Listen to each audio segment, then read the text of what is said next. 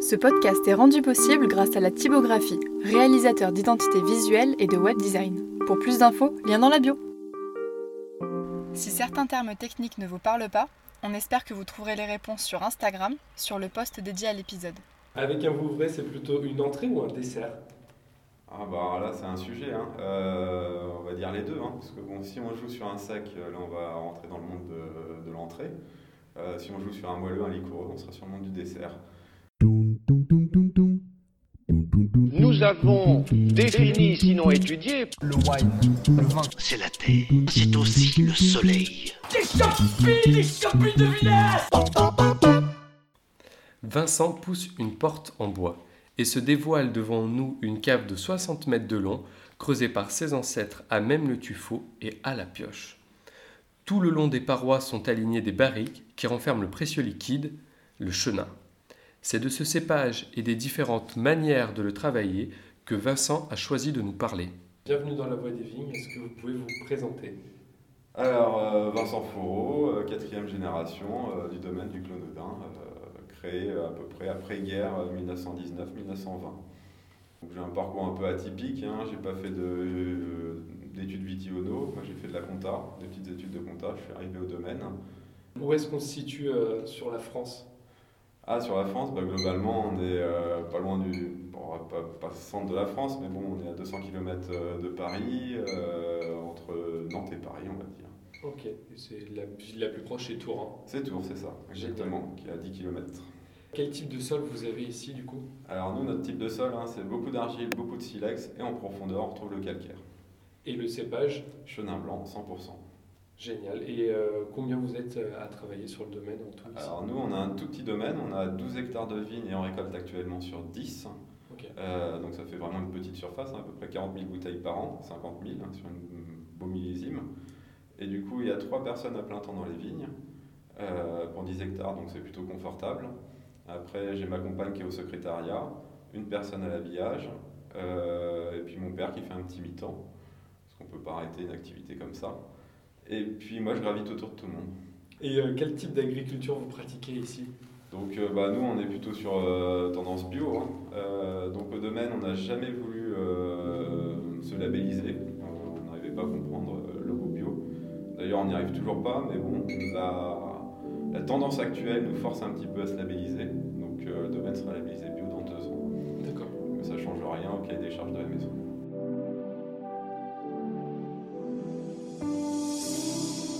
Il y a ce cépage qui est le chenin, donc l'unique cépage que vous travaillez, et euh, on écoute souvent que ce cépage, il a la capacité de cartographier le terroir, il peut faire des vins secs comme des vins moelleux, même des vins effervescents. Euh, est-ce que vous pouvez nous en parler un petit peu de cépage, comment il s'adapte, et avec cet effet millésime aussi? Donc, euh, alors le chenin blanc pour nous c'est un cépage vraiment extraordinaire, unique en France. Il n'y a que le Riesling qui peut avoir une variété comme nous. Euh, c'est ce que je vous disais tout à l'heure. Nous, on a cette chance, on se donne aucun objectif chaque année. On se dit jamais, tiens, cette année, il nous faut tant de bulles, tant de sacs, tant de demi-sacs, tant de moelleux. Ça ne peut pas fonctionner comme ça. Donc, nous, on fait tout le travail, on s'occupe euh, du végétal pour que la plante se sente bien. Et après, à la fin, c'est le millésime qui parle. Donc, c'est la météo, c'est le temps. Donc, euh, si je vous prends deux extrêmes, 2013, année très peu solaire en France, pas un beau printemps, pas un bel été, pas une belle arrière-saison. Donc là, pour nous, impossible de faire un demi-sec, impossible de faire un moelleux. Pas assez de maturité dans les raisins, pas de pari à faire. Au contraire, une année comme 2003, année euh, archi-solaire, ou 2018, impossible de faire une bulle à la maison, quasiment impossible de faire un sec, et c'est des années où on arrive à faire à peu près 80-90% de sucre. Et est-ce que juste vous pouvez revenir sur les catégories sec, combien c'est en grammes, demi-sec, combien c'est en grammes de sucre résiduel et donc un sec au 2 mètres, ça va être entre 2 et 8 grammes de sucre résiduel. Euh, les demi-secs, le moins riche du domaine, on doit être à 15 grammes de sucre résiduel. Et les plus hauts, des fois on fait des petits moelleux, on est à 30 grammes de sucre résiduel. Mais on ne peut pas les appeler de moelleux pour nous, ça reste toujours un demi-sec. Le demi-sec, normalement, c'est 17 euh, grammes de sucre résiduel la catégorie sec, moelleux, etc., c'est vraiment le millésime qui va choisir. Exactement. Et il y a des années, on arrive à faire toute la gamme. Ok. Et après, du coup, en termes de vente, c'est pas trop compliqué, justement? Non, parce que du coup, on arrive quand même, on a toujours bien placé nos moelleux, toujours bien placé nos liquoreux. Donc euh, pour nous, euh, non, non, petite production, donc euh, on peut vraiment beaucoup s'amuser. Et comment on explique que ce cépage puisse faire autant de choses? Ah, bah parce que du coup, il supporte vraiment les sucres. Un chardonnay, si vous montez sur des potentiels à 15, 16, euh, donc du coup, la fermentation, vous allez l'arrêter à 13, 13,5. Derrière, c'est les sucres qui vont rester. Là, sur le chardonnay, c'est vrai que ça fait des choses euh, pas bien équilibrées. Nous, on a toujours cette acidité, ce support d'acidité pour supporter pardon, les sucres. Donc ça, c'est important. Il faut toujours une balance. hein. Si on fait du sucre pour faire du sucre, si on a quelque chose de sphérique, c'est pas intéressant gustativement. Donc ce qu'il faut, c'est toujours cette acidité, et le chenin a des acidités extraordinaires. Et sur les années où vous arrivez à tout faire, comment euh, vous arrivez à choisir euh, où vous ferez euh, du sec ou de, du mi-sec Comment ça se choisit? Alors donc là, ça va être à la cueillette, au vendange. Donc euh, chenin, c'est jamais homogène. Vous pouvez pas avoir une parcelle dédiée au sec, une parcelle dédiée au moelleux, une parcelle dédiée au liquoreux. Donc euh, au vendange, on va avancer. Euh, des fois, on va faire 2, 3, 4 passages dans chaque parcelle pour sélectionner tel type de raisin. Donc euh, sur le même corps d'un cep, vous pouvez avoir une grappe à basse maturité et juste à côté une grappe à haute maturité. Donc là, il n'y a que humain, l'être humain qui va faire la différence. Et là, on va décliner euh, sur la parcelle comme ça, en faisant plusieurs passages.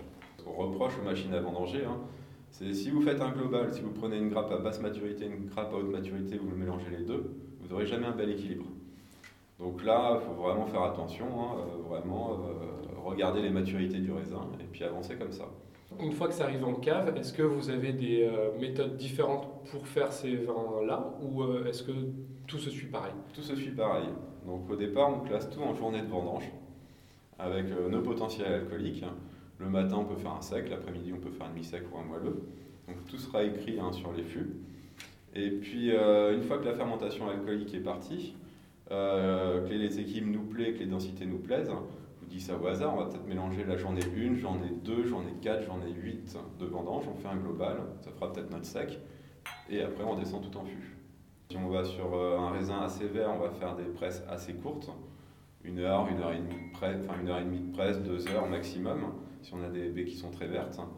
Après, si on touche euh, des raisins beau-traitisés, là on peut faire des, des fois le pressoir peut durer 6 heures, 7 heures, euh, sans problème. Ok, d'accord. Et justement, ce botrytis, comment il naît ici euh, Est-ce qu'il y a des facteurs climatiques qui, qui jouent Alors un peu comme euh, dans, à Sauternes, hein, ou en Alsace ou en Allemagne, hein, donc euh, brouillard le matin, forte chaleur l'après-midi, et là le champignon qui vient se déclarer. Euh, sauf que nous, l'affluence de la Loire est assez loin. Donc euh, bizarrement, ça arrive trois fois par décennie ces raisins-là. Mais vraiment trois fois. On ne sait pas pourquoi, mais euh, pour l'instant on est sur une moyenne de trois fois. Ah, ça se vérifie. euh. Ouais, si on prend euh, les années, si on part des années, euh, alors avant 90, euh, c'est plus particulier, mais euh, si on part de 90, donc on a fait 90 un liquoreux, 95, 97. Donc là, on avait des raisins botrytisés. Après, dans les années 2000, on a eu 2003, 2005, 2009. Euh, après, là, on a eu euh, 2015, 2016 et 2018. Donc c'est vraiment trois fois par décennie. On ne peut pas l'expliquer. Vous pouvez nous dire quelques mots sur le clos, comment il est créé euh, voilà. Alors- Est-ce que c'est toutes les parcelles font partie du clos? Alors malheureusement au domaine on parle du clonodin, mais le clonodin en fait c'est juste la maison qui est en face, Ok. qui est le clos. Donc on n'a pas de clos euh, au domaine. Euh, donc euh, après on a quand même un confort. Notre première parcelle est juste au-dessus de la cave et la parcelle la plus éloignée elle est à 10 minutes à pied. Donc euh, tout est à côté et puis on a le même type de sol donc on ne peut pas faire de parcellaire. Donc je vous ai dit on en a 12, on récolte sur 10. Au domaine on a toujours des vignes en jachère. Donc généralement, euh, quand on plante une parcelle, on en arrache une autre. Et on tourne toujours comme ça.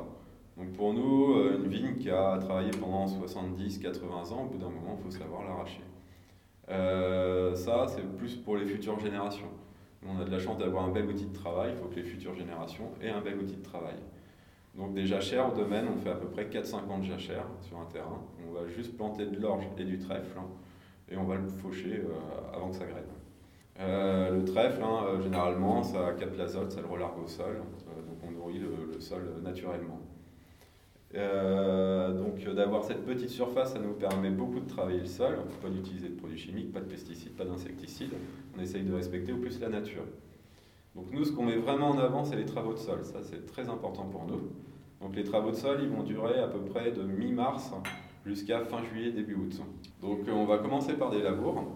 où là on va euh, décompacter tout le milieu du sol, puis on va commencer à enfouir toute l'herbe qui a poussé euh, pendant l'hiver. après on remet à plat, et après on va passer ce qu'on appelle des décavaillonneuses, hein. c'est des petites charrues où on passe au ras des cèpes. Là pareil, ça va nous permettre de décompacter au ras des cèpes, commencer à enfouir l'herbe aussi qui a poussé aux cèpes. Et puis surtout, hein, les décas pour nous, ça nous permettre aussi de couper les racines primaires de la vigne. Donc vraiment dicter aux autres d'aller puiser le terroir. Euh, pour nous, si on ne travaille jamais euh, une vigne au sol, hein, le racinement il est un peu feignant, on va le retrouver en surface. Donc là, on va essayer de dicter vraiment à la plante hein, euh, d'aller puiser le terroir. Puis après, on remet tout à plat et après, on a un système, des systèmes de lame hydraulique pour cliner toutes les vignes quand l'herbe pousse. Et si on a vraiment une grosse pression d'herbe, bah là, du coup, on va faire la partie manuelle, où là, on prend carrément des petites binettes et puis on vient cliner les vignes avec. Euh, notre but, hein, c'est pas de concurrencer la vigne. Encore une fois, hein, si on a un chardon, bah, c'est pas grave, on se dit c'est pas grave, on a un chardon. Mais l'année prochaine, vous en avez 100, l'année prochaine, vous en avez 1000, l'année prochaine, vous en avez 10 000. Donc il euh, faut faire attention à des plantes invasives comme les chardons euh, ou, d'autres plantes. Et ça, ça a toujours été Vous avez toujours travaillé de cette manière-là Vos ouais. aïeux aussi D'accord. Aussi. Alors le, grand-père et l'arrière-grand-père, ils travaillaient un petit peu plus le sol que nous. Hein. Eux, carrément, après les vendanges, ils faisaient un coup de labour. On ne le fait plus. Du coup, euh, là, pendant l'hiver, on enfonce à mi-pote. Après, euh, c'est un petit peu dur pour tailler. Donc, euh, non, les travaux de salle, ça, c'est très important. Après, on essaye toujours de maîtriser notre récolte. Hein. Donc, des tailles très courtes. Et ce qu'on vise, nous, c'est à peu près du 40-45 hecto-hectares. L'appellation nous permet 52 sur les natures, 64 sur les effervescents. si on fait une moyenne des 10 dernières années au domaine, on est à 38 hecto-hectares. pour nous, c'est important d'avoir un juste milieu. Euh, si on taille trop long, si on, taille, si on fait pisser plus sa vigne, bah du coup, euh, manque de matière première, vous n'avez plus rien euh, dans vos grappes, il n'y a plus de matière. Au contraire, sur le chenin, si on taille encore plus court, si on est bourgeonne plus, et du coup, si on veut baisser son rendement comme ça, là on va trop concentrer le chenin, on va perdre quelque chose, un équilibre. Donc nous, ce qui est parfait, c'est à peu près 7-8 grammes par cep, hein, bien aéré. D'accord. Et quand euh, vous dites bien aéré, ça veut dire que vous faites tomber quelques grappes des vendanges en verre? Alors, vendange en verre, moi je suis pas fan. Euh, le problème d'une vendange en verre, vous coupez une grappe, celle d'à côté, elle va doubler de volume. Donc pour moi, c'est jamais la bonne balance. Donc vraiment, les bourgeonnages, c'est ça qui va nous permettre de ventiler. Euh, donc tout ce qui n'est pas sur le bois de taille, on retire, sauf si c'est un bois qui est intéressant pour, euh, pour une future taille. Mais c'est comme ça qu'on arrive vraiment à avoir à peu près 7-8 grappes par cep. Et puis bah, des vendanges manuelles qui nous paraissent obligatoires sur notre cépage, malheureusement ça ne l'est pas. Donc c'est vrai, bah, comme je vous expliquais, hein, ça nous permet de faire beaucoup de tri, euh, passer des fois 3, 4, 5 fois dans, chaque parcelle. Si on a une vendange qui est altérée, hein, on peut avoir des mauvaises pourritures des fois, hein, ça arrive sur certaines années, de la pourriture grise. Là, pareil, ça nous permet de, de mettre par terre des fois 10, 15, 20%. Tout ce qu'on veut, c'est vraiment une belle matière première. D'accord, mais donc il y a déjà un tri euh, dans les vignes et après, vous, j'imagine, vous refaites un tri euh, à non. ici Non. Ici, on ne fait pas de tri, on a confiance aux vendangeurs. Euh, donc ça se fait vraiment sur, sur pied, sur cep. Au domaine, si on est vraiment pressé, c'est à peu près 10-12 jours de vendange. Donc là, c'est vraiment s'il n'y a pas d'anticyclone, s'il ne fait pas beau, s'il n'y a pas de pareil à faire. Là, c'est à peu près 10-12 jours.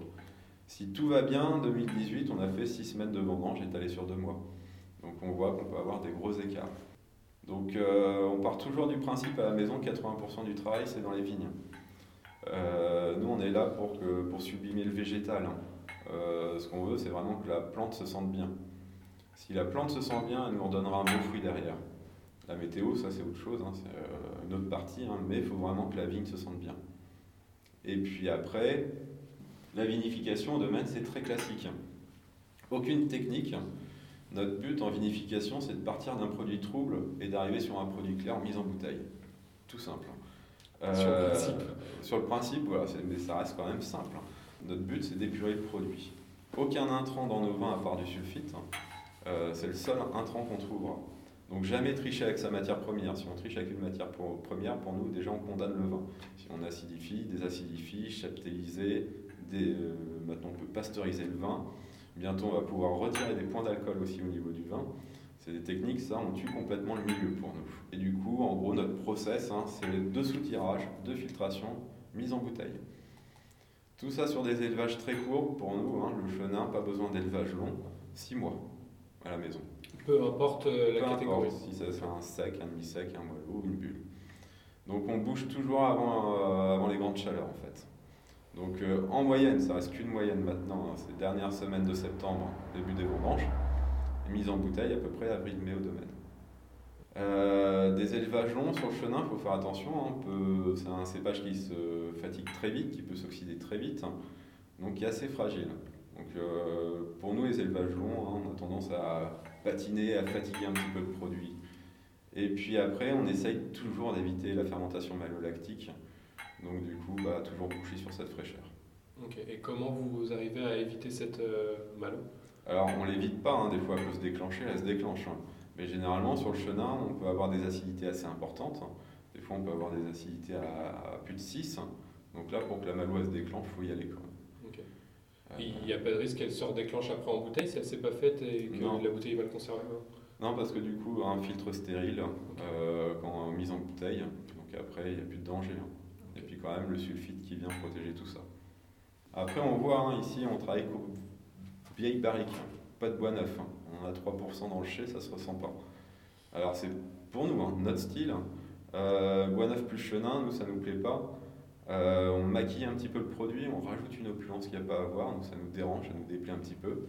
Et puis bah, le problème, si on fait des vinifs euh, de 6 mois, 12 mois, 24 mois en barrique neuve, on perd complètement le côté ligérien. Donc si vous prenez euh, un vin euh, qui a fait euh, du 12-24 mois en barrique neuve sur un chenin, en dégustation à l'aveugle, hein, à 80% vous allez annoncer un chardonnay. Parce que du coup on perd complètement ce côté ligérien. Donc ce qu'on cherche, hein, c'est ce côté cristallin du chenin, et on triche pas avec. Donc une barrique pour nous, hein, si on l'entretient bien, si on les lave bien, si on en prend soin, une barrique, on peut la garder 15, 20, 25, 30 ans sans problème. Il faut que l'état sanitaire soit impeccable de la barrique. Donc du coup, bon, euh, là c'est un petit peu plus sportif hein, pour les vinifications, à chaque fois qu'on soutire. Donc on va pomper euh, toute la barrique sauf les 5 derniers litres, où là c'est soit des lits ou soit un vin trouble hein, qu'on va éliminer. Donc c'est comme ça qu'on épure notre produit. Et à chaque fois que la barrique du coup elle est vide, là on la sort, on installe notre point de lavage juste là, et après on le fait un petit peu à l'ancienne. Donc on vide le fût, et puis après on va mettre un arrosoir d'eau froide à l'intérieur, on va mettre une chaîne, et on fait le mouvement avec la barrique sur elle-même en la tournant. Et en fait la chaîne, elle vient taper toutes les douales, frotter toutes les douales, et c'est ça qui lave la barrique. Et après rince peut-être en bas 24 heures, et après on la re-remplit. Pareil, avant les vendanges, euh, là on sort toutes les barriques extérieures, euh, on les lave extérieures, après on replace tout, on lave le chai, on replace tout, et après en journée de vendange, on va échauder les barriques. Donc là, comme elles sont toutes vides pendant à peu près 4-5 mois, euh, on va juste brûler euh, une demi-mèche de soufre à l'intérieur toutes les 6 semaines pour éviter que les bactéries se développent. Et euh, du coup, nos- pendant les vendanges, hein, on sait à peu près combien d'hectos on a fait la veille. Et avant d'entonner, on vient, on met un arrosoir d'eau brûlante à l'intérieur. On fait aussi le mouvement avec la barrique sur elle-même. Et là, en fait, ça va, cette chaleur, cette vapeur va nous retirer ce côté soufré du vin,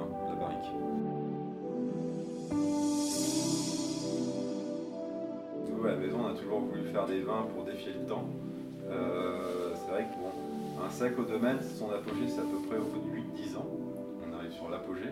Après, c'est des secs dans une bonne cave qu'on peut garder euh, 20 ans sans problème. Et il y a des grands, grands moelleux, grands liquoreux, où là, on peut dépasser le siècle. Alors, c'est vrai que des bulles, nous, à la maison, on a de plus en plus de mal à en faire avec le réchauffement climatique. hein. Euh, nous, pour nous, la règle, hein, c'est toujours choper un fruit mûr. Euh, si on croit qu'une pomme qui est pas mûre, une poire qui est pas mûre, ben, on comprend tout de suite. Le raisin, c'est pareil. Donc, euh, c'est vrai qu'aux vendanges, on parle toujours en potentiel alcoolique du vin. hein. c'est que 16 grammes 81, ça fait un point d'alcool. On a une table par densité, on arrive à, à mesurer les taux de sucre.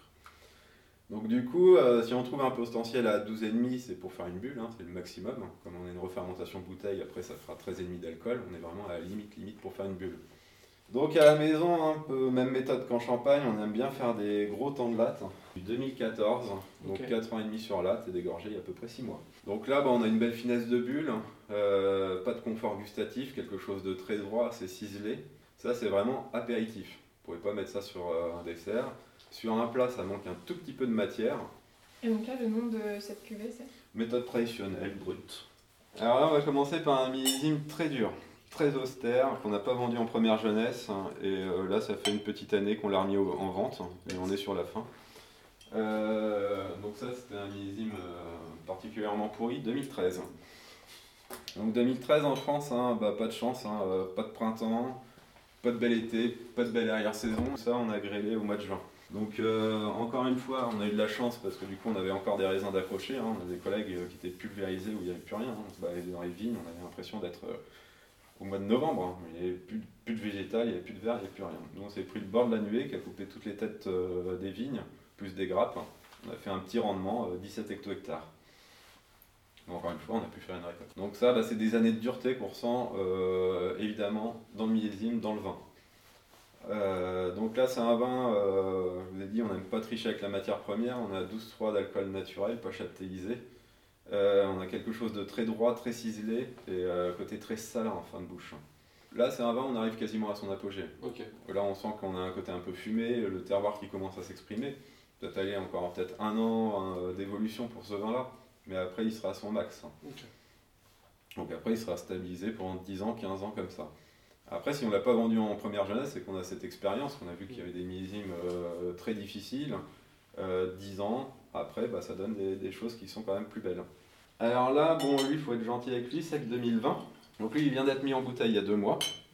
Donc généralement, nous, une mise en bouteille, bah, ça choque beaucoup un vin, ça passe dans un filtre stérile, c'est mis en bouteille, on entasse, on perturbe complètement le produit. Généralement, on retrouve notre produit à 100% et à peu près 6 mois après. Donc toujours le chenin en première jeunesse, généralement, on est sur la poire. Ça, c'est signe de maturité. Donc là, comme il y a plus de matière, comme c'est quand même un petit peu plus avenant, là, on va chercher des produits un petit peu plus nobles hein, que le précédent. Là, je pense que le carpaccio de Saint-Jacques, à Noël, il marchera très bien dessus. Va faire aussi des salades de couteau. Euh, là, 2019 en sac. Une année un petit peu particulière. Gros problème de, ce millésime-là, c'est que, voilà, comme d'habitude, on est passé de 15 degrés à 40 degrés le jour au lendemain. Donc pour le bonhomme, ça fait mal, mais pour le végétal, ça fait très mal aussi. La plante n'a pas le temps de s'adapter, euh, voilà, il fait trop chaud d'un coup. Et c'est un millésime on a quand même perdu les acidités à cause de ça.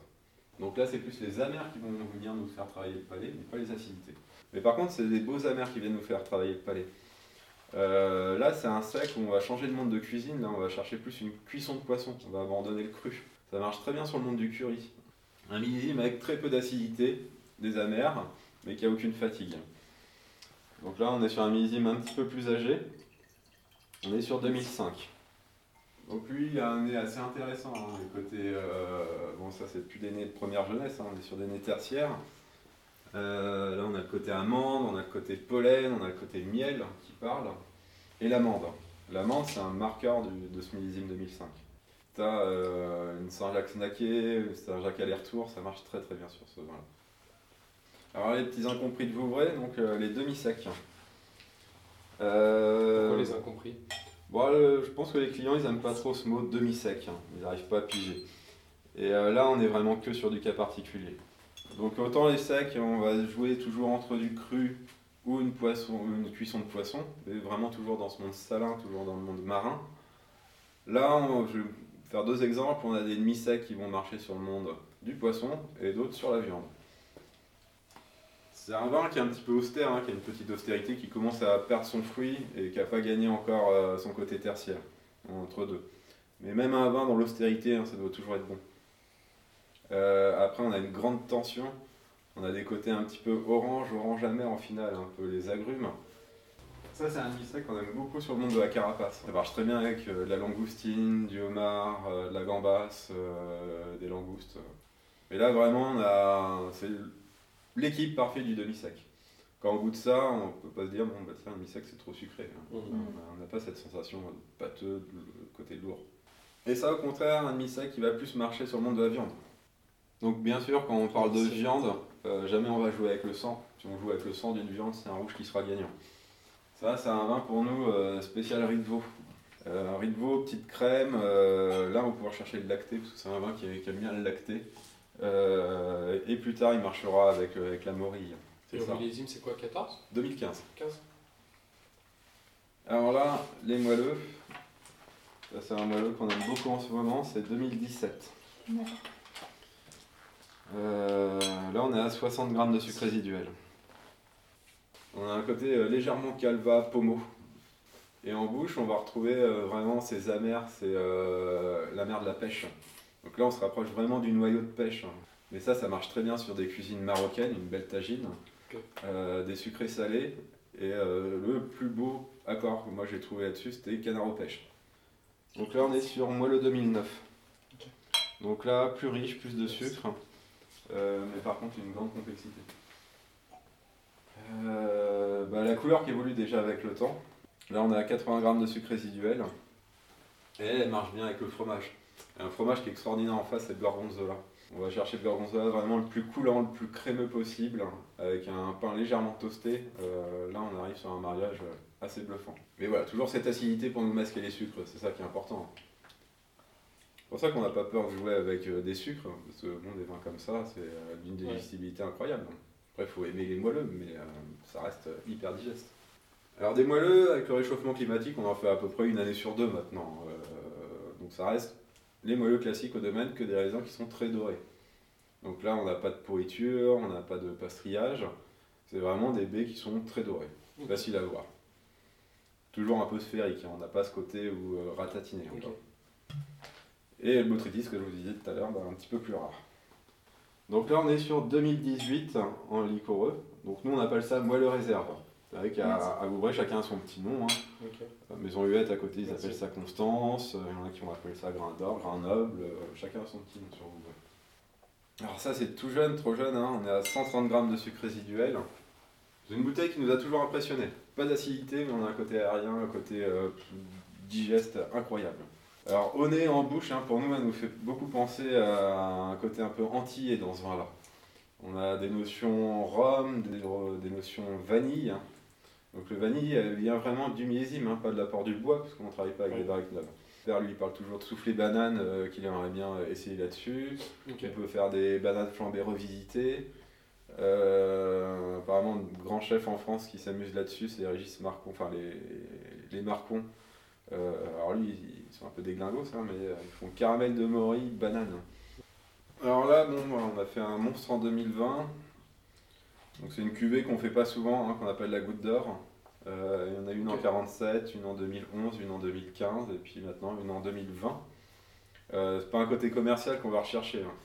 C'est vraiment euh, bah, quand, quand le millésime choisit, quand on a des taux de sucre énormes, et euh, en vinification, comme on classe tout en journée de vendange, des choses qu'on goûte et pour nous il y a une émotion en plus que les autres.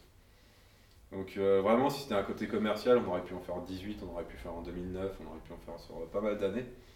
Euh, là 2020, on n'avait pas le choix de la faire. Donc là on a fait un peu un monstre, on est à 250 grammes de sucre résiduel. On va pas chercher les plus gros taux de sucre, hein, c'est la parcelle qui donne ça, c'est comme ça qu'on ramasse. hein. Donc là, confiture de fraises, euh, fraises mâchées en, en fin de bouche. Et pour 240 grammes de sucre, bah, on a quand même toujours une acidité, quelque chose qui vient nous percuter le palais. Après, ça, c'est des micro-cuvées, hein. c'est des cuvées où on fait moins de 2000 bouteilles.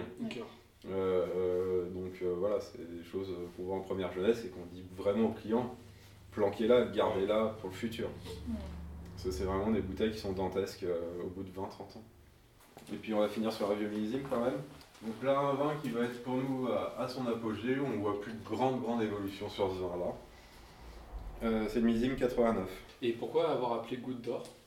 Alors ça, c'est euh, le grand, l'arrière-grand-père qui a appelé ça. Alors là, donc la couleur évolue avec le temps. Donc nous, ça c'est une bouteille qu'on retrouve facilement à l'aveugle, euh, enfin à la maison en tout cas, et puis même sur Vouvray, hein, chez les confrères. hein. 89, ça fait très orient. Euh, on a des côtés dattes, on a des côtés prunes, on est sur des fruits confits, on est sur des épices. Là, c'est des vins un peu de méditation. Nous, on les boit plus l'hiver. Après, en apéritif, faut pas avoir peur si on aime ça, des liquoreux. Aucune note de fatigue. Et ça, dans 30-40 ans, ça sera toujours debout. Et des longueurs en bouche magnifiques. Nous, notre réseau de distribution, en gros, hein, c'est euh, particulier, caviste et restaurant. Donc, euh, bon, bah, c'est vrai qu'il y a pas mal de cavistes quand même dans la France, euh, globalement, où on peut retrouver notre vin. dans beaucoup de restaurants aussi. Alors, bon, c'est vrai que nous, on a de la chance, on marche beaucoup avec les étoilés, mais euh, à Paris, euh, on peut retrouver facilement quand même notre vin en restauration euh, parisienne. Et puis après, il y a toujours une partie directe où on peut commander directement au domaine. Et une fourchette de prix? Alors, euh, la bouteille, bah, la moins chère, c'est la bulle qui est à 16 euros. Les secs, ça va osciller entre 20 et 23 euros. Un demi-sec, on va être dans, entre 22 et 27 euros. Des moelleux, on va être entre 27 et 30. Et liquoreux, on est entre 40 et 60. Bah, Parfait. Merci beaucoup. Donc voilà. Si cet épisode vous a plu, n'hésitez pas à le partager ou en parler autour de vous. Comme vous l'aurez compris, le but de ce podcast, c'est aussi de confronter les différents avis. Si vous avez des remarques, des compléments d'information, vous pouvez les inscrire en commentaire ou sur Instagram. Nous sommes aussi joignables par email, toutes les informations sont dans la description. Bum, bum, bum.